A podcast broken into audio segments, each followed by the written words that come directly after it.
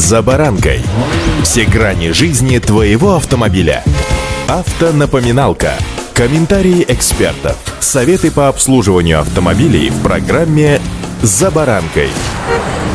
В России постепенно ослабляют ограничения, связанные с пандемией коронавируса. Рынки новых и поддержанных автомобилей начинают оживать, рубль кажется стабильным, дилерские центры и сервисы во многих регионах уже открыли свои двери. Сегодня совместно с автоэкспертами РБК расскажу о том, что можно и нужно сделать прямо сейчас, а с чем лучше подождать. Автомобильные факты.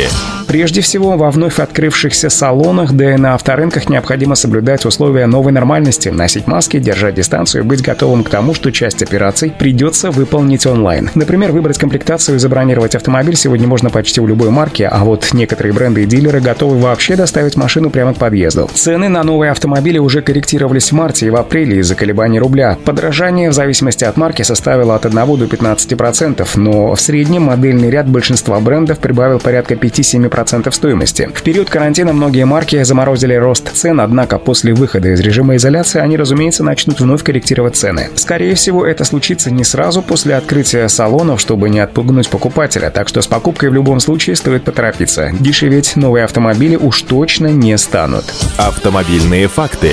Большинство автопроизводителей успели продлить гарантию на свои автомобили, если она истекала в период карантина. В большинстве случаев гарантийный срок увеличили сразу на 3 месяца, но только для тех машин, гарантия которых заканчивалась в марте, апреле и мае. Так гарантию продлили Toyota, Lexus, Hyundai, Genesis, Volkswagen, Skoda, Jaguar и Land Rover. На месяц продлили гарантию на автомобили Lada. Mercedes-Benz ввел трехмесячную отсрочку, но только при условии, что пробег за этот срок не превысит 60 тысяч километров. А вот в BMW, напротив, продлевать сроки не стали. Актуальную информацию о том, распространяются ли на автомобиле новые гарантийные условия, можно получить на сайте производителя. Снижение курса рубля и логистические трудности в период карантина грозят еще и повышением цен на рынке запасных частей и расходных материалов. Страховщики ожидают, что первая волна повышения цен придет уже в ближайшие дни, когда на складах закончатся комплектующие, выкупленные по старому курсу. Именно поэтому тянуть с ремонтом уж точно не стоит. Запчасти точно не станут дешевле, да и сервисные станции вполне могут поднять цены на свои услуги. Автомобильные факты.